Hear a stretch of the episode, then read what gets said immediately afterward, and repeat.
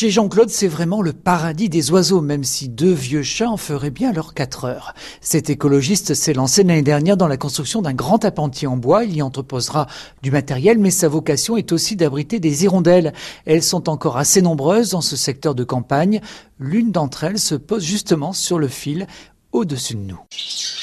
Alors c'est l'hirondelle rustique euh, qui s'installe dans les étables et, les bâtiments à la campagne et qui est installée chez nous depuis une dizaine d'années et qui vient nous dire euh, bonjour. L'hirondelle rustique dit aussi de cheminée qu'on reconnaît à sa petite tache rouge autour du bec, la plus commune avec l'hirondelle des fenêtres qu'on rencontre volontiers en ville. Des passerons dont les populations sont en forte diminution, 50% voire plus dans certaines régions.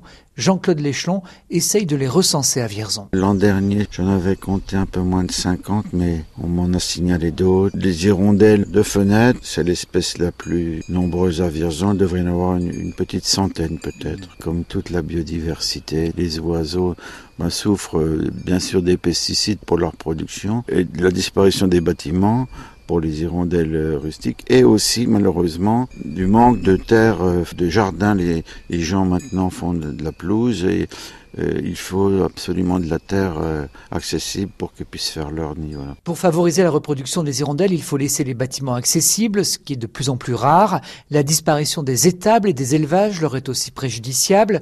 Jean-Claude Léchelon fabrique même des nids d'hirondelles à base de boîtes à œufs.